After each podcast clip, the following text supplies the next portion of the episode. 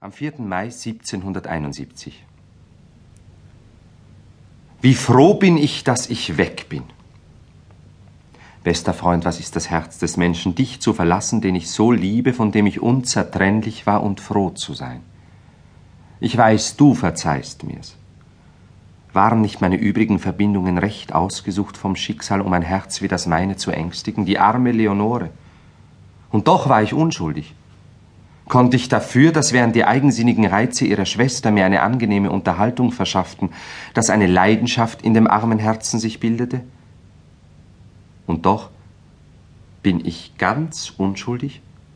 Habe ich nicht ihre Empfindungen genähert? Habe ich mich nicht an den ganz wahren Ausdrücken der Natur, die uns so oft zu lachen machten, so wenig lächerlich sie waren, selbst ergötzt? Habe ich nicht.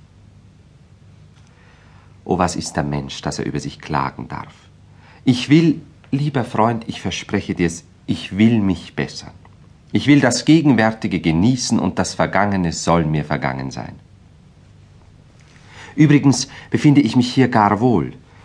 Die Einsamkeit ist meinem Herzen köstlicher Balsam in dieser paradiesischen Gegend, und diese Jahreszeit der Jugend wärmt mit aller Fülle mein oft schauderndes Herz. Jeder Baum, jede Hecke ist ein Strauß von Blüten, und man möchte zum Maienkäfer werden, um in dem Meer von Wohlgerüchen herumschweben und alle seine Nahrung darin finden zu können. Am 10. Mai. Eine wunderbare Heiterkeit hat meine ganze Seele eingefangen, gleich den süßen Frühlingsmorgen, die ich mit ganzem Herzen genieße.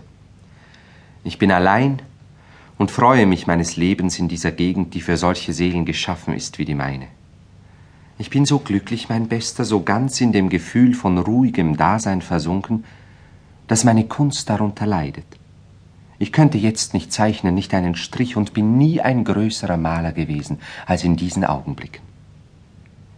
Wenn das liebe Tal um mich dampft, ich dann im hohen Grase am fallenden Bache liege und näher an der Erde tausend mannigfaltige Gräschen mir merkwürdig werden, wenn ich das Wimmeln der kleinen Welt zwischen Halmen, die unzähligen unergründlichen Gestalten der Würmchen, der Mückchen näher an meinem Herzen fühle, und fühle die Gegenwart des Allmächtigen, der uns nach seinem Bilde schuf, das Wehen des Allliebenden, der uns in ewiger Wonne schwebend trägt und erhält, mein Freund, wenn's dann um meine Augen dämmert, und die Welt um mich her und der Himmel ganz in meiner Seele ruhen wie die Gestalt einer Geliebten, dann sehn ich mich oft und denke, ach, könntest du dem Papier das einhauchen, was so voll, so warm in dir lebt, dass es würde der Spiegel deiner Seele, wie deine Seele ist der Spiegel des unendlichen Gottes.